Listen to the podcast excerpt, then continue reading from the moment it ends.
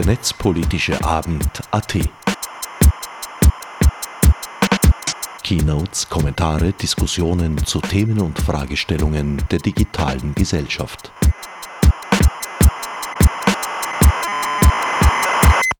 Hallo und herzlich willkommen zur 53. Ausgabe vom Netzpolitischen Abend an diesem 4. März 2021. Ich freue mich sehr, dass ihr alle so zahlreich dabei seid.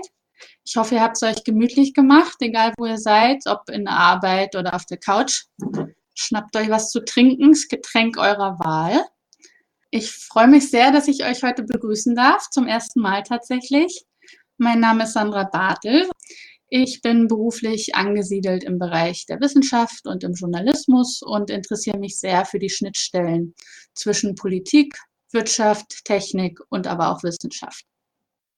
Was steht heute auf dem Programm? Zwei sehr, sehr spannende Vorträge, auf die ich mich auch sehr freue.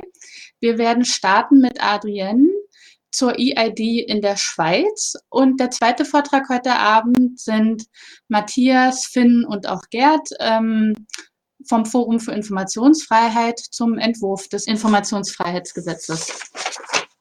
Ja, wir beginnen mit einem spannenden Blick in die Schweiz heute Abend. Dort ist es im Zuge der Einführung von der EID, konnte man sehen, was passiert, wenn der Staat, der ja äh, per Definition hoheitliche Aufgaben hat, wenn der eine digitale Anwendung bastelt, wo die Bürgerinnen ihre Daten deponieren und was dann passiert, wenn diese Anwendungen aber marktwirtschaftlichen Anbietern und privatwirtschaftlichen Verwertungsinteressen zugeführt werden.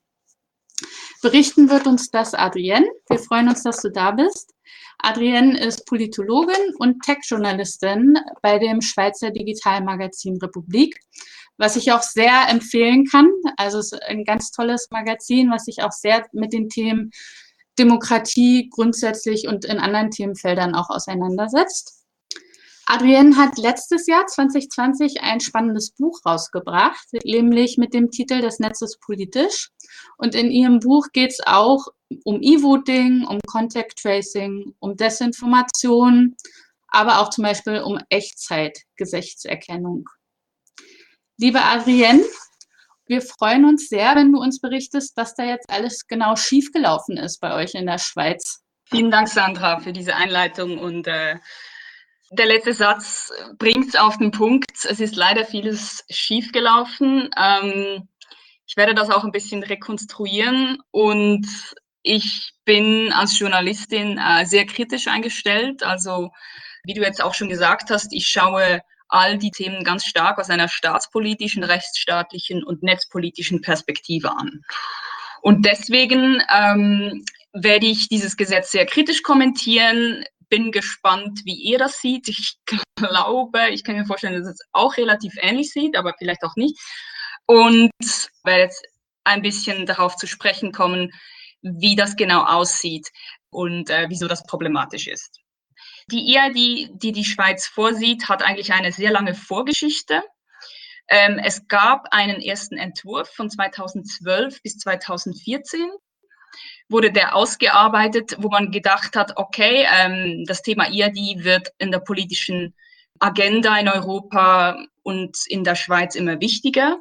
Der Bund hat sich dann überlegt, wie soll man das machen? Also der Staat wird diese EID herausgeben. Das war eigentlich die ursprüngliche Idee, eben, dass es eine Beziehung zwischen Bund, Bundesverwaltungsstaat und mir sein wird. Vielleicht wird der Bund jetzt nicht die technologische Infrastruktur bereitstellen, sondern wird das vielleicht ausschreiben, hat dann einen technologischen Lieferanten, der das System bereitstellt. Aber am Schluss ist Verwaltung und Betrieb der Daten ähm, ist am Schluss beim Bund. Das war die ursprüngliche Idee. Das ist ja auch bei unserem Pass dasselbe. Also der wird wahrscheinlich auch von einer privaten Firma gedruckt in einem Auftragsverhältnis. Aber die Ausstellung findet beim Passbüro Einwohnerkontrolle oder was auch immer statt. Das hat man eigentlich ursprünglich geplant. Es wäre auch konform gewesen mit der EU, mit EIDAS, mit der Verordnung, die dann auch später verabschiedet worden ist, also 2014, glaube ich, 15, eben, dass es eine Staatshaftung sein muss. Jetzt, was ist da schiefgelaufen? Ich habe jetzt zu diesem Thema seit Januar vier Texte publiziert. Äh, ich habe sehr viele Recherchen über unser Öffentlichkeitsgesetz äh, machen können. Also ich habe viele Dokumente erhalten von der Bundesverwaltung und konnte so ein bisschen die Geschichte rekonstruieren. Also man hatte sich damals 2014 sehr stark an Deutschland orientiert, weil da gab es ja ganz neu diesen neuen Personalausweis NPA, ähm, der dann auch ähm, mit einem Chip, glaube ich, also Identitätskarte mit Chip könnte, könnte man sich dann ausweisen. So habe ich das in Erinnerung. Und dann hat eine Delegation in der Schweiz ist dann nach Berlin gefahren und die waren dann sehr ernüchternd über die, die Zahl. Also eben, dass dieser E-Perso heißt er ja heute, dass der kaum Verbreitung hat.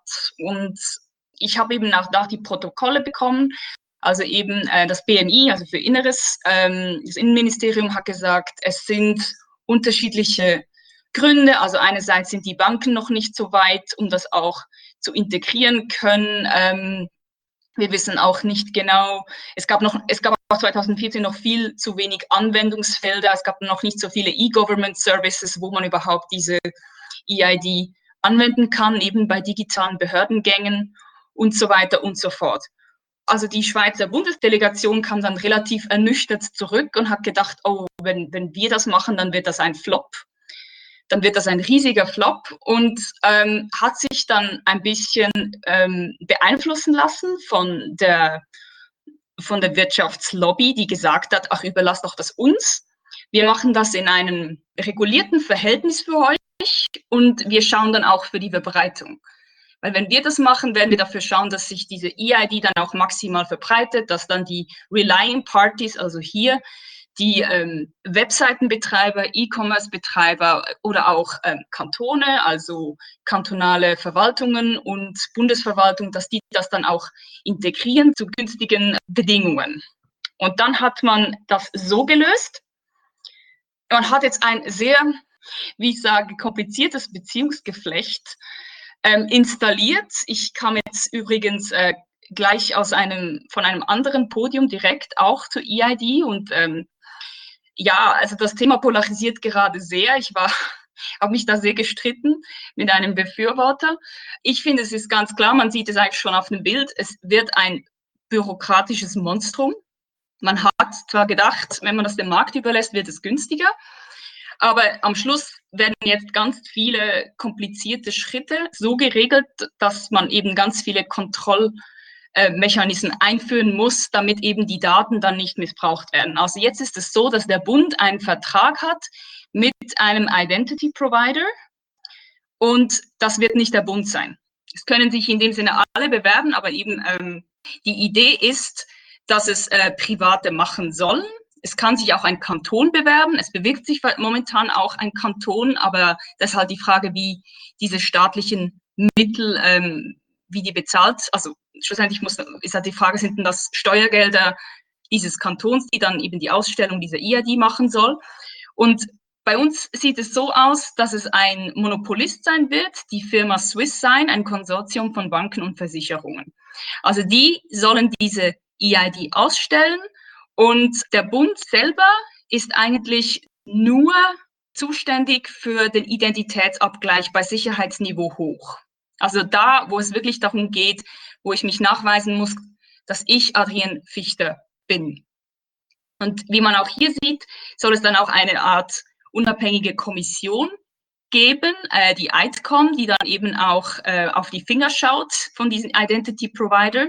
Aber eben auch da wird das, äh, ist das gesetzlich so formuliert, eben, dass man jetzt darauf vertrauen muss als Bürgerin, dass diese Kommission das äh, regelmäßig macht. Es ist nicht explizit in diesem Regelwerk geschrieben, dass es Privacy by Design sein soll oder Security by Design. Da habe ich mich vorher auch gestritten mit meinem Kontrahenten, der dann sagt, nein, das neue Datenschutzgesetz wird greifen. Das haben wir extra so ins Gesetz reingeschrieben. Das ist ein, ein Abgeordneter aus dem Bundesparlament. Und dann habe ich gesagt, na ja, eben, ähm, nein, es steht mir keinem Wort eigentlich, dass Datenhoheit und dezentrale Datenhoheit ähm, bei den Endgeräten, dass das beim Bürger ist und dass die Privatsphäre geschützt wird. Also wir haben hier noch weitere Parteien. Ähm, eben der Bund macht einfach diesen Abgleich und bietet auch die Aufsicht. Der Identity Provider hat dann sozusagen, stellt diese IAD aus und muss die Identität Gesundheitsdaten und eben auch die Nutzungsdaten getrennt voneinander aufbewahrt haben. Also wenn ich dann mit dieser EID ähm, mich einloggen möchte bei einer Relying Party, also bei zum Beispiel, keine Ahnung, ähm, bei Amazon oder bei ähm, einem sonstigen E-Commerce-Portal, die dann auch diese Login-Möglichkeit integriert, dieses, diese EID, dieses Produkt, was es auch immer sein wird, dann wird das der Identity Provider erfahren. Er wird danach auch erfahren, wenn ich mich noch am gleichen Tag ähm, bei meinem Kanton online, beim E-Government äh, Portal meines Kantons einlogge und da zum Beispiel die Steuererklärung ausfülle. Er wird dann nicht erfahren, dass ich die Steuererklärung ausfülle, sondern dass ich mich einlogge. Wobei, in meinen Recherchen habe ich auch einen Fall gefunden, wo die ganze Referrer URL dann viel zu viel verraten hat. Also das hat man die detaillierte URL, wo ich mich dann bewegt habe. So, und damit, ähm, wie ihr seht, sind wir bereits schon beim Problem angelangt, bei den verschiedenen Kritikfeldern. Also ich muss eben dazu sagen, man hat dann eben dieses 2016 hat man eben diesen neuen Anlauf genommen, also eben man hat dieses neue komplizierte Modell dann entwickelt ähm, in der Bundesverwaltung. Ähm, Im Parlament wurde das dann beraten und ähm, aufgrund der bürgerlichen Mehrheit im National- und Ständerat, also bei uns beim Bundesparlament, wurde nichts an der Grundsatzentscheidung geändert, dass das die Privatwirtschaft herausgeben soll. Man hat sich sehr stark von diesem Argument beeinflussen lassen. Ja, eben die Privaten machen das besser, sind innovativer. Es gibt dann da einen Wettbewerb der besten EID-Lösungen und so weiter und so fort. Und dass der Staat eine reine Statistenrolle hat, der überhaupt nicht die Möglichkeit hat, ähm, so stark zu kontrollieren, wie man sich das vorstellt, das wurde ähm, eigentlich ziemlich verleugnet. Die netzpolitische Zivilgesellschaft in der Schweiz hat, war immer sehr laut mit der Kritik. Auch ich habe diesen Prozess sehr kritisch begleitet und hat versucht, bei den Anhörungen und bei Konsultationen noch Verbesserungen zu machen. Es wurden dann auch immer geringfügig kleine Dinge verändert, eben zum Beispiel, dass die Nutzungsdaten, also diese Metadaten oder Randdaten, dass die nicht kommerziell verwendet werden dürfen. Aber eben auch das ist, wie ich sage, ähm, Privacy by Trust oder wie es jetzt Yves Flückiger hier nennt, Privacy by Law. Es ist alles auf Vertrauen oder wie ich jetzt, wie ich auch sage, es ist Bürokratie, Privacy by Bureaucracy, weil ich muss darauf vertrauen, dass all diese physische Trennung der Daten auch tatsächlich stattfindet. Und deswegen finde ich es auch ein sehr anachronistisches Gesetz. Jetzt, warum stimmen wir darüber ab? Wir stimmen darüber ab, weil es ein Referendum gegeben hat und es wurde auch immer angekündigt. Also die äh, bei uns sehr ähm, netzpolitisch wichtige äh, Digitalgesellschaft Schweiz hat gesagt, wir werden das Referendum erheben, zusammen mit der Piratenpartei und zusammen mit dem Chaos Computer Club. Und äh, natürlich auch sehr stark unterstützt von den Sozialdemokraten und von den Grünen, die von Anfang an gegen dieses Gesetz waren, aber halt in, ihrem, ähm, in ihrer Stärke halt damals 2015 bis 2019 hatten wir sehr ein, ein hatten wir eher ein Mitte-Rechts-Parlament, ähm, starkes, also politisch so gesehen, ein sehr bürgerliches Parlament, waren mit ihren Stimmen unterlegen. Und was ich sehr interessant fand, ist, wie schnell diese Unterschriften zusammengekommen ähm, sind. Man muss dann quasi, wenn das Gesetz verabschiedet wird in der Schweiz ähm, und das Referendum angekündigt wird, hat man fünf Monate oder sechs Monate Zeit, äh, 50.000 Unterschriften zu sammeln. Und äh, das Referendumskomitee hatte in dem Sinne Glück, weil die Frist für das Referendumskomitee ist Januar 2020 abgelaufen, also noch gerade vor der Pandemie, weil äh, ja jetzt momentan sind diesbezüglich unsere Demokratie, ähm, politischen Rechte, also unsere Volksrechte auch ein bisschen eingeschränkt. Das ist zurzeit sehr schwierig eigentlich für Volksinitiativen oder Referenten Unterschriften zusammen. Aber das Interessante ist wirklich diese Allianz dieses, dieses Referendumskomitees, das es gegeben hat. Das ist eben wirklich reihum von sämtlichen IT-Fachexperten, von Infosecurity ähm, äh, bis zu Datenschutzexperten, also reihum sind alle gegen dieses Gesetz. Egal mit wem ich spreche, da findet immer jemand etwas anderes, das nicht gut ist und deswegen ist man auch dagegen. Und zwar nicht nur eben aus ähm, dem Grund, äh, dass der Staat die EID herausgeben soll, sondern eben auch ähm, weil das Gesetz selber ganz, ganz, ganz, ganz schlecht und bürokratisch formuliert ist. Plus natürlich auch, es gibt viele Schlupflöcher und es gibt viele Gefahren, wie zum Beispiel eben auch die Haftung. Jetzt, was meine ich mit, mit der Haftung? Mit der Haftung meine ich, dass wenn es so ein IDP gibt, ein Identity Provider, von dem ich abhänge, dann muss ich zum Beispiel im Fall von Missbrauch und im Fall von äh, im Fall von Hacks, also das kann jetzt sein, ob jetzt das der IDP selber missbraucht oder ob er gehackt wird, muss ich eigentlich meine Unschuld beweisen, dass ich nichts getan habe. Wieso? Weil ich von diesem Identity Provider abhängig bin. Ich habe die EID nicht materiell bei mir, ich werde die nicht tragen bei mir wie den roten Pass, sondern ich habe die, es, es wird schlussendlich, hängt das alles von diesem technologischen Produkt des IDPs ab. Und ja, wie, ihr seht hier, ähm, jetzt habe ich lange gesprochen über die Geschichte des Referendums.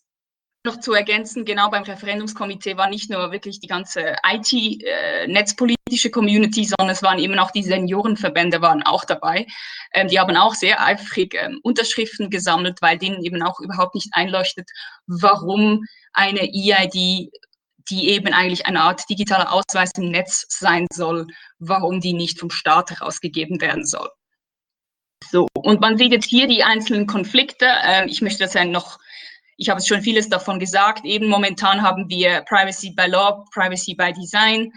Hier das ganze Gesetz ist so ausgerichtet auf diesen IDP, also es ist immer so formuliert, der Identitätsprovider darf, muss, kann. Und es steht nicht der Bürger im Zentrum. Es steht nicht, die Daten liegen beim Bürger. Er kann darüber verfügen, dass diese Nutzungsdaten dann auch schnell wieder gelöscht werden. Das ist nicht der Fall.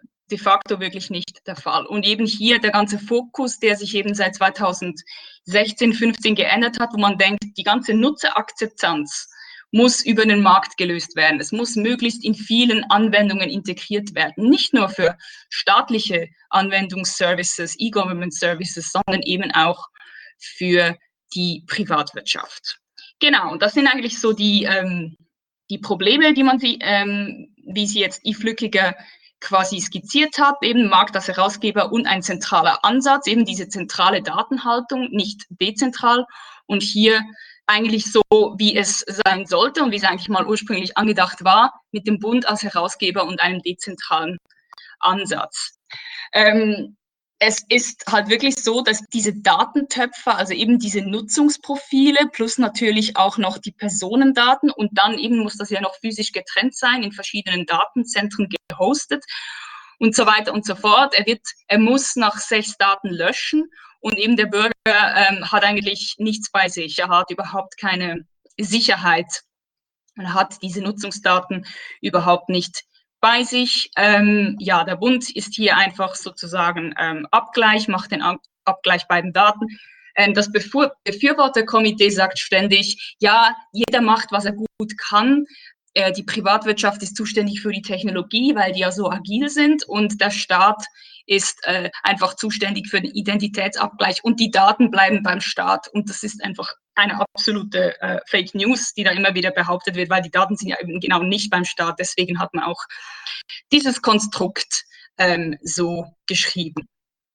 Und was natürlich auch, was ich schon vorher gesagt habe mit der Haftung, ähm, es ist sehr gefährlich in dem Sinne, wenn ähm, der Herausgeber, also der, der, Identity Provider, Systemausfälle hat, ähm, wieso auch immer, dann muss eben auch vor allem die Bürgerin, je nachdem, wenn sie einen Schaden hat, sie muss sowieso eigentlich beweisen können, dass sie mit, damit nichts zu tun hat, weil so ist das Gesetz formuliert. Artikel 12.1 sagt, man muss zumutbare Maßnahmen treffen. Und insofern ist das ähm, ja sehr äh, problematisch eben auch das, wie es er schreibt, ähm, problematisch ist dabei die Vermischung von kritischen E-Government-Anwendungen mit E-Commerce durch ein sogenanntes universelles Login. Und das sehe ich sehr ähnlich. Ich finde eigentlich überhaupt diese Verquickung, dass man sagt, das ist, man will ein Login für alles, äh, macht für mich überhaupt keinen Sinn.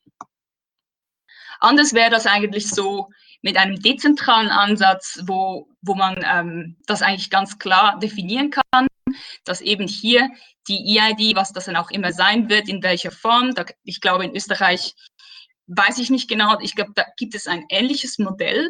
Bin aber nicht, da könnte jemand nachher mehr sagen. Ich finde sowieso eigentlich Österreich ist in der ganzen Debatte sehr untergegangen mit der Handysignatur, ähm, weil man immer gesagt hat, äh, ja, die Deutschen, wenn sie Deutschen äh, keine Verbreitung haben mit ihrem E-Perso, wie sollen wir das dann machen? Und dann hat man sich immer sehr, sehr stark an Skandinavien orientiert und gesagt, ja, die Skandinavier haben ja auch die Banken, die die EID ausstellen und das Konsortium Swisssign ist ja auch ein Konsortium von Banken und Versicherungen und deswegen kopieren wir eigentlich nur das skandinavische Modell.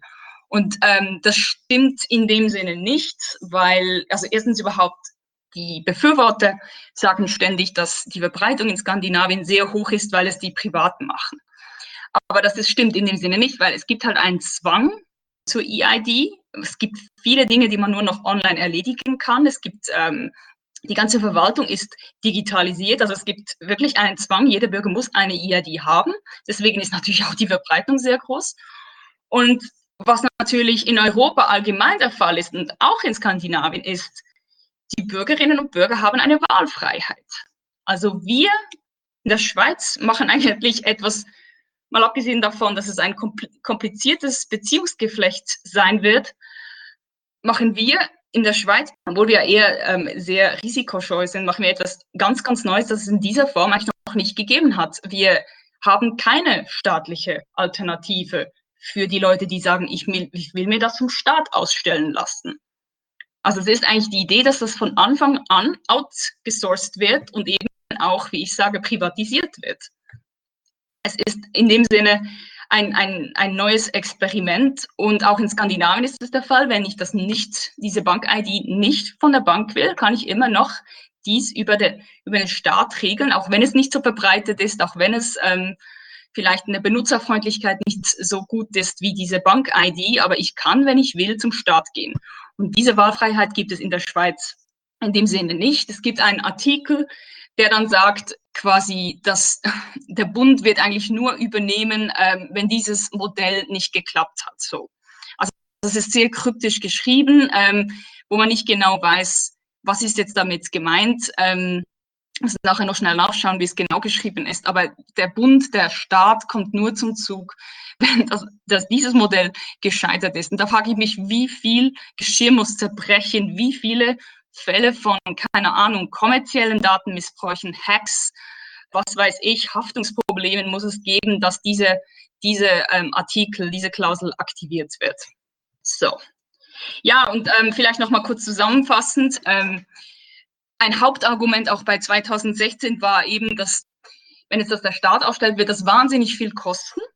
Also der Bund wird sehr viel ähm, aufwenden müssen. Die Kantone haben den ganzen Aufwand. Das war dann auch ein, ein Argument des Bundes, dass es sehr viel Aufwand geben wird, wo dann steht, ähm, dass, dass wenn die Kantone das ausstellen müssen, dann haben wir die Kantone gegen uns, die werden dann gegen das Gesetz opponieren. Äh, Kantone ist so wie, das, wie Bundesländer, falls ich das vorhin nicht schon gesagt habe.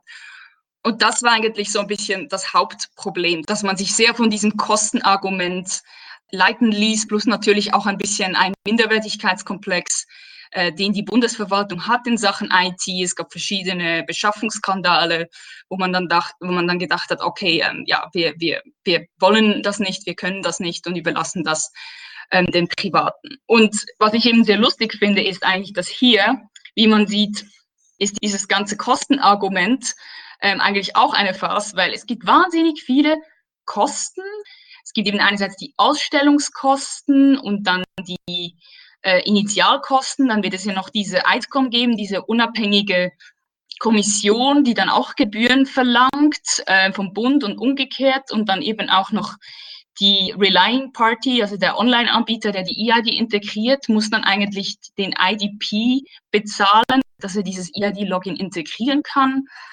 Und ich finde, es ist auch schon de facto so, dass eben zum Beispiel die Firma Swisssign hat bereits schon zehn Kantonskunden und diese haben eigentlich das, das Produkt von Swisssign, äh, die Swiss ID, das ist ein Benutzerkonto, ein Login zurzeit, haben die bei sich integriert.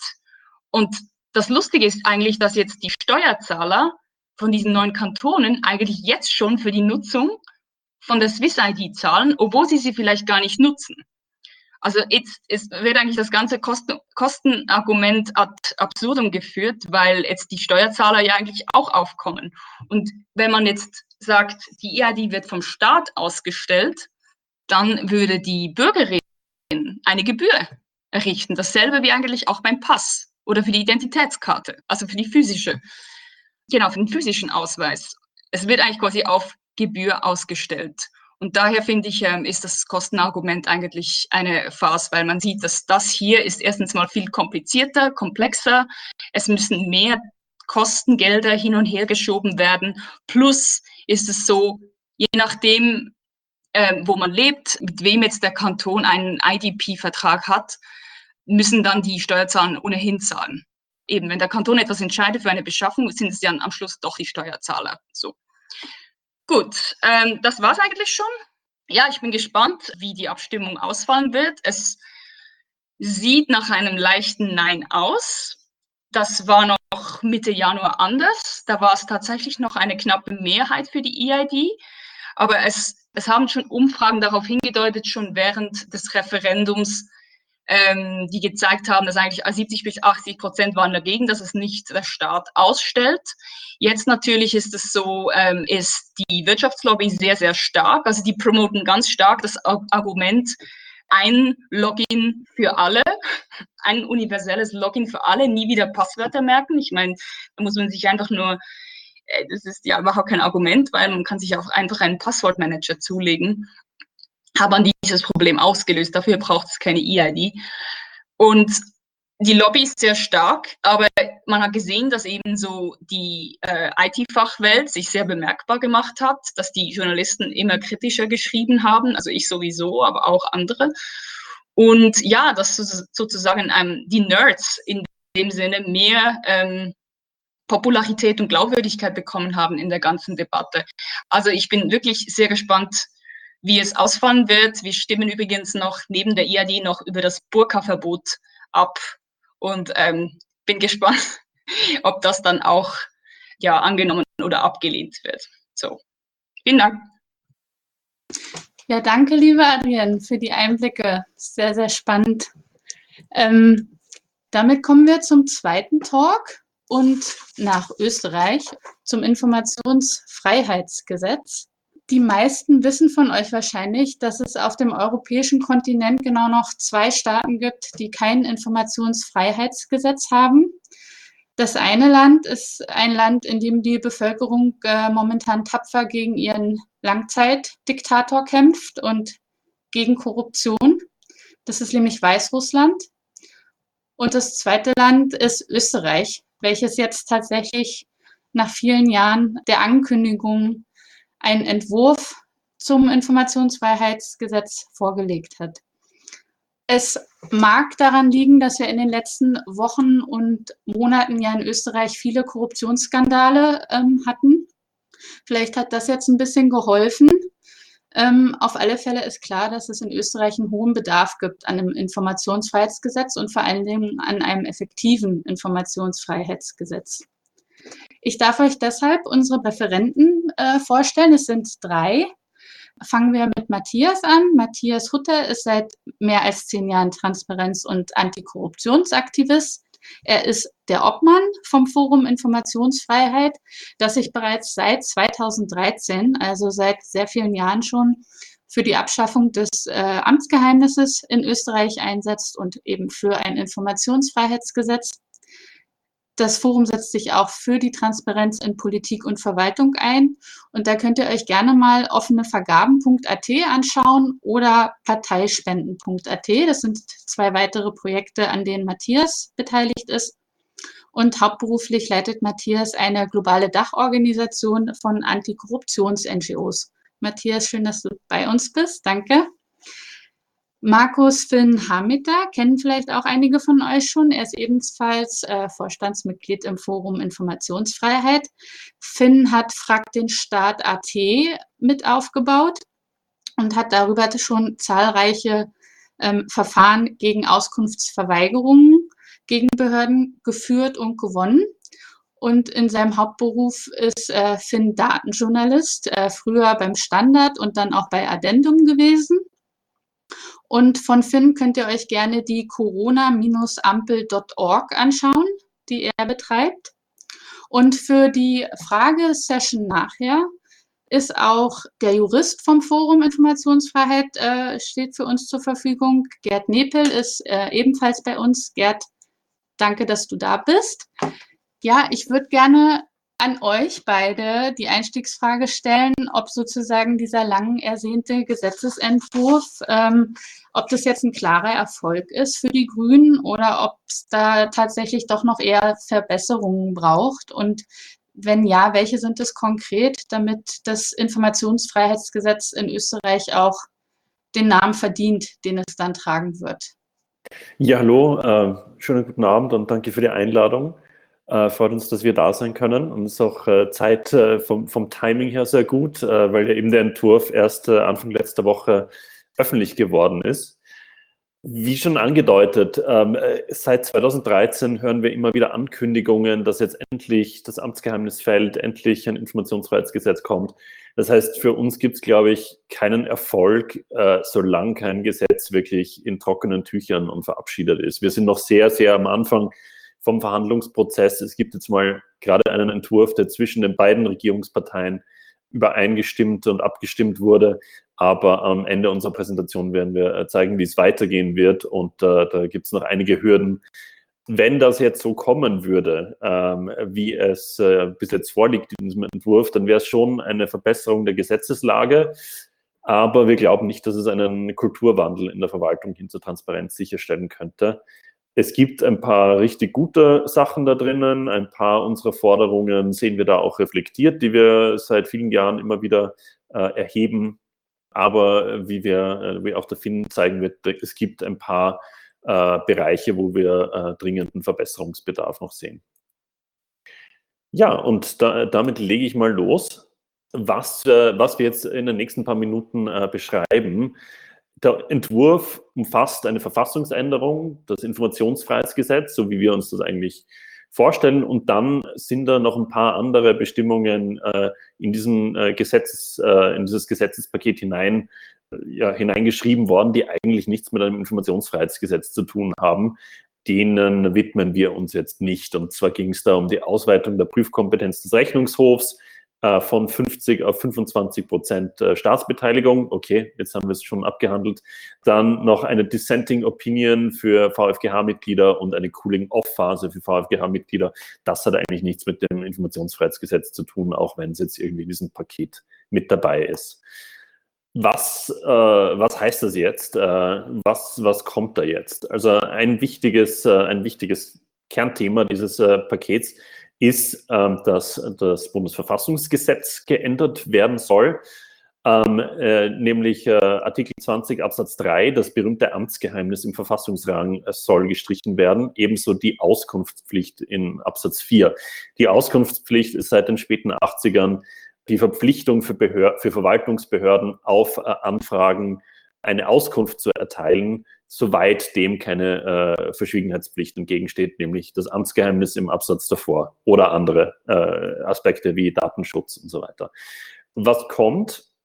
Im Bundesverfassungsgesetz wird dann, soll festgelegt werden, dass jeder Mann, jede Frau, äh, jede juristische Person äh, nicht an Staatsbürgerschaft gekoppelt, nicht an äh, Aufenthaltsort in Österreich gekoppelt, ein Jedermannsrecht, äh, finden wir sehr gut hat gegenüber den Organen der Gesetzgebung, äh, den Organen der Verwaltung samt den mit der Besorgung von Geschäften der Bundesverwaltung und der Landesverwaltung betrauten Organen. Und dann werden noch äh, einige äh, staatliche Stellen aufgezählt, das Recht auf Zugang zu Information. Zwei wichtige Aspekte. Das Recht auf Zugang zu Information wird zum ersten Mal das Recht, Dokumente und Akten einsehen zu können oder übermittelt zu bekommen. Bis jetzt ist nach geltender Judikatur, gibt es ein Recht eben nicht in Österreich als einzigen EU-Staat. Bis jetzt hatten wir als Normalsterbliche zumindest nur das Recht, eine Auskunft zu bekommen. Also ganz, eine ganz kurze Zusammenfassung des Wissensstandes äh, der staatlichen Stelle. Wer ist da alle jetzt erfasst? Äh, Im Grunde sind alle staatlichen Stellen hier erfasst. Ähm, und das ist sehr, sehr positiv. Also bis jetzt war es nur die Verwaltung. Das wird jetzt ausgedehnt und in den äh, Erläuterungen steht, dass äh, die Organe, also dieser Begriff, äh, Begriff der Organe ist sehr weit auszulegen und dass sozusagen auch sogenannte Belierne informationspflichtig sind. Das sind Organisationen oder Firmen beispielsweise, die mit der Besorgung von Geschäften des, der Verwaltung betraut werden. Also das ist wirklich jeder, der sozusagen für den Staat tätig ist und alle Bereiche des Staates werden auskunftspflichtig.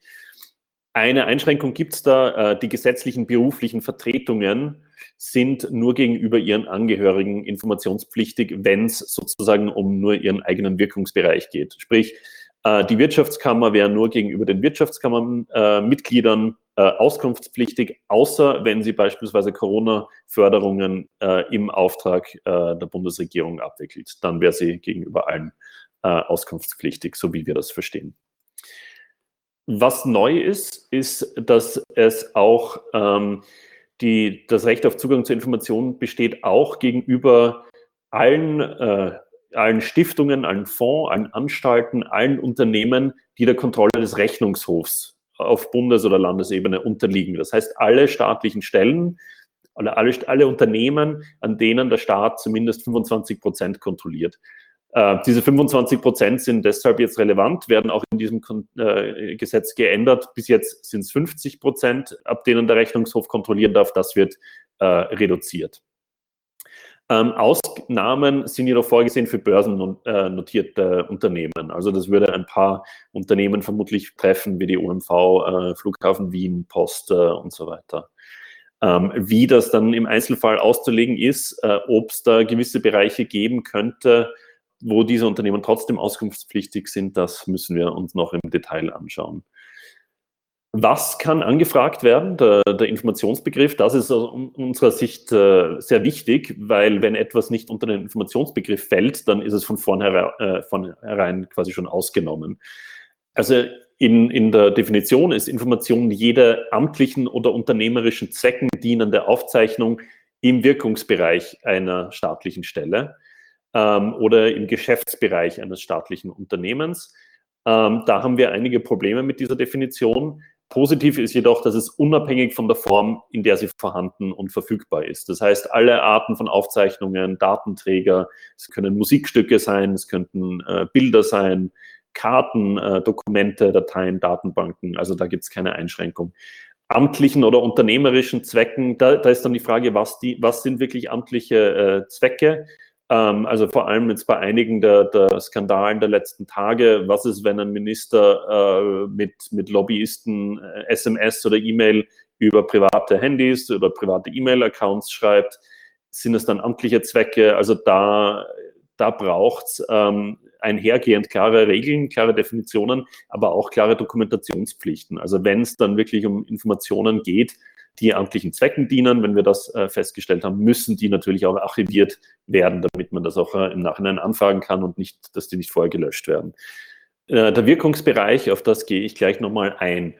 Der Wirkungsbereich einer staatlichen Stelle oder einer Behörde, da haben wir ein, ein Problem und zwar aus unserer eigenen Erfahrung mit, mit mehreren Fällen. Ähm, ihr erinnert euch vielleicht, äh, im letzten Sommer wurde die Auer, die, die Fluglinie gerettet vom, von, von der Republik. Ähm, da gab es mehrere hundert Millionen Euro an Corona-Hilfen und an Kreditzusagen. Da gab es äh, Pressekonferenzen, wo sich verschiedene Minister hingestellt haben und diese Rettung verkündet haben, der, Finan der Finanzminister, die Infrastrukturministerin. Ähm, dann haben wir angefragt und haben gesagt, wir hätten gern äh, diese Vereinbarung mit der Austrian Airlines und die beiden Ministerien haben uns gesagt, sorry, das ist nicht unser Wirkungsbereich, wir waren da überhaupt nicht involviert sondern das war äh, die COFAG, eine ausgegliederte staatliche Stelle, die diesen äh, Vertrag sozusagen aufgesetzt hat und die diese Hilfeleistung managt, die bislang außerhalb jeglicher äh, öffentlicher Kontrolle agiert, äh, zumindest nicht äh, sich dem Auskunftspflichtgesetz äh, verbunden fühlt. Für Normalsterbliche, für Bürgerinnen und Bürger ist es aber oft nicht klar, was ist eigentlich der Wirkungsbereich einer Behörde.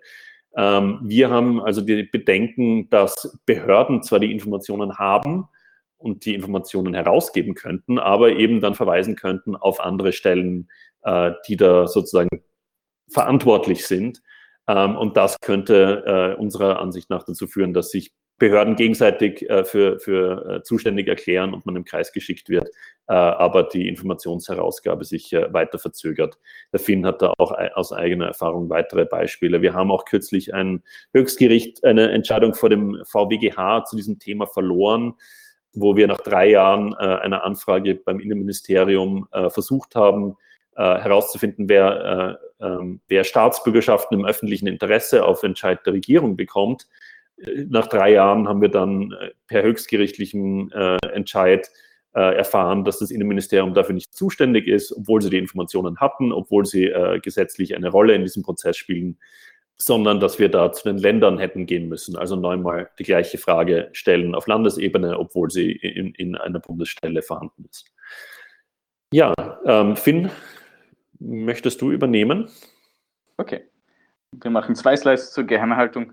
Der eine Teil ist alles, was rundherum beachtet werden muss, wenn es möglicherweise Kriterien gibt, die zu einer Geheimhaltung führen können. Und das schaut schon recht, recht gut aus. Ähm, wenn etwas ähm, nicht zugänglich zu machen ist, ist das nur so weit und so lange Geheimhaltungskriterien zutreffen, geheim zu halten.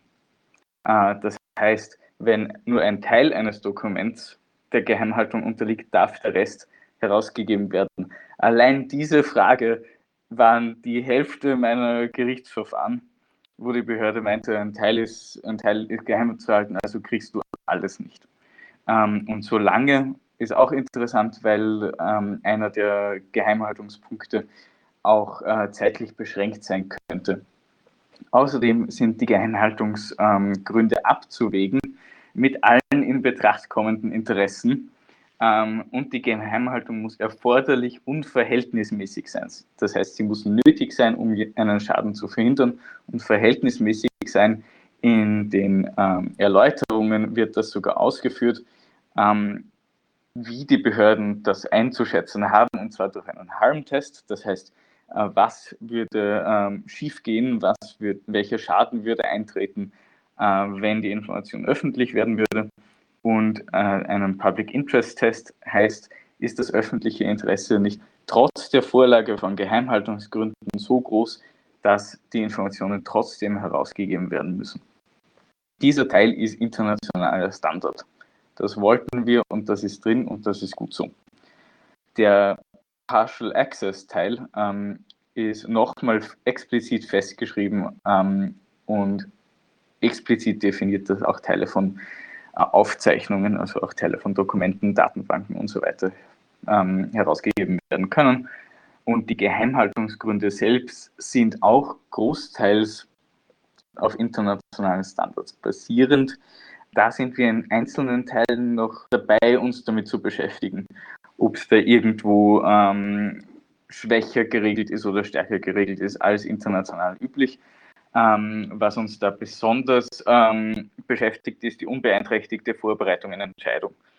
Da gibt es bei zum Beispiel dem Hamburger Transparenzgesetz ein engeres Wording, das nicht nur auf die Beeinträchtigung, sondern auf die Gefährdung einer Entscheidung auszielt und außerdem Gutachten zum Beispiel, die für eine Entscheidung erforderlich sind, aber die Entscheidung normalerweise nicht gefährden, trotzdem herausgegeben werden müssen.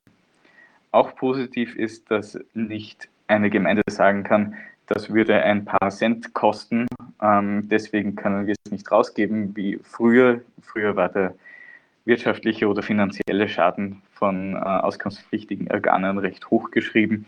Jetzt muss er erheblich sein. Und dann gibt es noch die Rechte von Dritten, die Rechte, äh, die überwiegenden berechtigten Interesse von anderen, insbesondere A, den Datenschutz, der grundsätzlich sinnvoll ist und ähm, da er auch abzuwägen ist mit dem öffentlichen Interesse, kommt da von uns auch eigentlich kein Protest, außer bei juristischen Personen. Es gibt ein Grundrecht auf Datenschutz für juristische Personen in Österreich. Das ist ähm, komisch im EU-Vergleich. Das machen nicht viele Länder. Und das sollte man in diesem Kontext eigentlich überdenken. Äh, die Berufs-, Geschäfts- und Betriebsgeheimnisse sehen wir uns auch noch an äh, sind grundsätzlich ähm, nachvollziehbar, dass sie geheim gehalten werden müssen. Das Problem ist, dass es da, glaube ich, keine guten Definitionen gibt. Und dann gibt es noch das geistige Eigentum, was in Deutschland jetzt teilweise äh, der neue Datenschutz ist, dass Dokumente, die von Staatsdienern teilweise gemacht werden, aufgrund des geistigen Eigentums der Staatsdiener nicht herausgegeben werden können an die Bürger. Das nennen die Kollegen von fragdenstaat.de das Zensurheberrecht. Und das müssen wir uns auch noch ansehen, ob da die Abwägung ausreicht oder ob wir uns da noch mehr beschweren müssen über diesen Ausnahmegrund.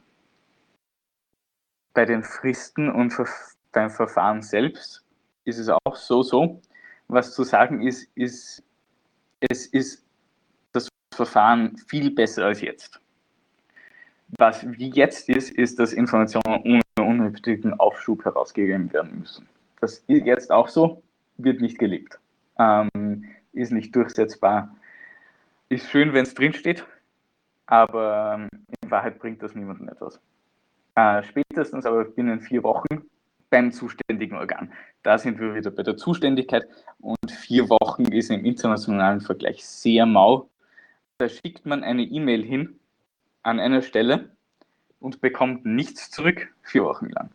Bei jeder Firma, bei jeder Privatperson würde man sich fragen, was ist da los, dass ich nicht mal eine Eingangsbestätigung kriege und dass die drei Wochen jetzt auf der Anfrage sitzen können und man kann nichts dagegen tun. In anderen Ländern ist eine Woche, in der EU sind es drei Wochen. Irgendwas dazwischen muss im 21. Jahrhundert eigentlich möglich sein wenn die Information geheim zu halten ist, muss man das allerdings innerhalb von vier Wochen erfahren. Das ist gut. Ähm, wenn allerdings persönliche Daten betroffen sind, Paragraph 10 beinhaltet eine ähm, Nachfragepflicht bei betroffenen ähm, Personen. Äh, auch ein bisschen komisch, aber ignorieren wir jetzt mal. Dann kann das Ganze um vier Wochen verlängert werden wir wehren uns nicht unbedingt gegen eine Ver Verlängerung, aber vier plus vier Wochen sind wieder acht Wochen und das ist jetzt gerade die Rechtslage und eigentlich sollte das in, in Summe eine Verbesserung werden und nicht, ähm, nicht quasi Business as usual, wenn die Behörde sich zwischendurch mal meldet. Der Rechtsschutz ist auch besser. Der Bescheid, also die juristische Begründung für eine Ablehnung, muss binnen zwei Wochen nach einem Antrag auf diesen Bescheiderlassung passieren. Das ist gut, das war vorher sechs Monate, das ist absurd und gut, dass es geändert wird. Die Sache ist nur, zu diesem Zeitpunkt ist die Entscheidung schon gefallen, wurde die Abwägung schon getroffen. Warum braucht dann die Behörde zwei Monate, um diese Begründung niederzuschreiben, sodass man sie anfechten kann? Ist eigentlich viel zu lang. Im UIG ist die Bescheiderstellung automatisch wenn die, die Auskunft nicht erteilt wird. Und das könnte da eigentlich relativ unproblematisch auch äh, gemacht werden. Dass die Verwaltungsgerichtsbarkeit ähm, zuständig ist, ist grundsätzlich gut und auch, dass sie entscheiden muss, dass und in welchem, äh, in welchem Umgang Zugang zu gewähren ist, ist gut. Auch da diskutieren wir gerade immer wieder, ob das Gericht nicht eigentlich nur entscheiden darf, äh, war die Informationsverweigerung auf, mit den Gründen, die die Behörde anführt, gerechtfertigt oder nicht. Dass das Verwaltungsgericht zwischen zwei Monaten entscheiden muss, ist auch gut. Das sind jetzt sechs Monate. Die Frage ist nur, wie setzt man das durch, wenn jetzt schon die sechs Monatsfrist oft nicht eingehalten wird. Aber es ist ein schönes Ziel und bringt hoffentlich eine Priorisierung dieser Fälle bei den Verwaltungsgerichten. Eine unserer Grundforderungen seit 2013 ist eine proaktive Veröffentlichungspflicht für Behörden. Dass Informationen, die für viele Menschen relevant sind, die nicht geheim zu halten sind, automatisch öffentlich werden müssen. Und das ist äh, von diesem Gesetz vorgesehen. Äh, Studien, Gutachten, Stellungnahmen und andere Informationen voll allgemeinem Interesse, was auch immer das ist, äh, sind proaktiv zu veröffentlichen auf einer zentralen Internetplattform DataGV.at. Ist gut, es gibt eine unterste Schranke, ab, ab, der Verträge auf jeden Fall im öffentlichen Interesse sind, die ist 100.000 Euro. Ähm, das ist im internationalen Vergleich mau. Ähm, das erlaubt auch eine Stückelung von, von Verträgen an den gleichen Vertragspartner, äh, wodurch sie nicht automatisch offengelegt werden müssen. Äh, und in und diversen Nachbarländern ist die Grenze viel niedriger, bis zu 5000 Euro. Und da finden wir, muss es eher hin als ab 100.000 Euro, besonders weil diese Grenze dann auch möglicherweise für andere Informationen von öffentlichem Interesse verwendet wird.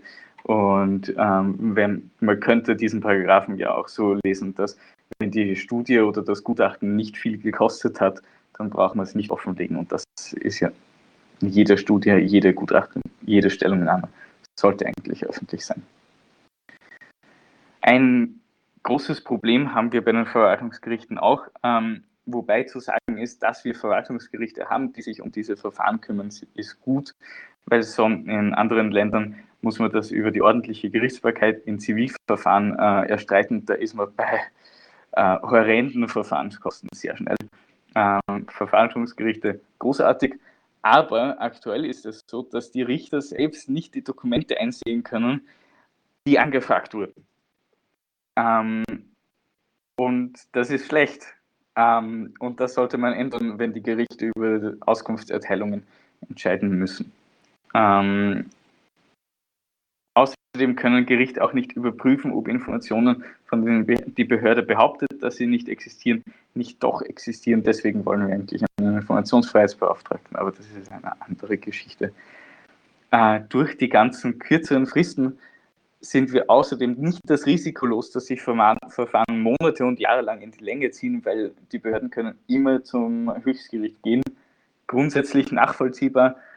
Ähm, mir wäre leichter dabei, wenn ich nicht in ein, einigen Verfahren schon fast zwei Jahre auf Entscheidungen warte oder das Höchstgericht mal meine Revisionen fast eineinhalb Jahre liegen lassen würde, bevor es eine, ein Verfahren einleitet.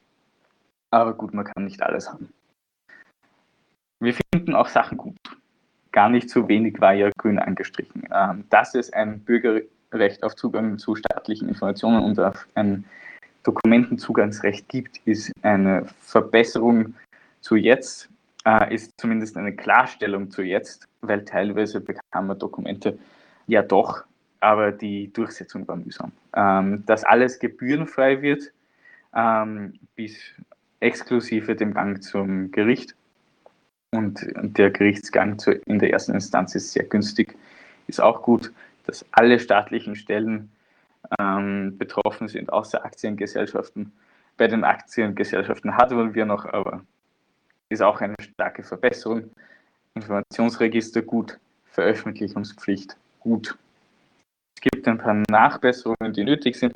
Die Antwortfristen mit den vier Wochen Warten auf Erstantwort ist nicht zeitgemäß unserer Meinung nach. Informationsbegriff und Wirkungsbereich sind uns wichtig, weil in diesen Definitionen Ausnahmen versteckt sind, die nicht der Abwägung unterliegen, wie beispielsweise die, äh, die Zwecke der Information, wo man nicht weiß, wer kontrolliert, welchen Zweck die Information wirklich äh, gedient hat.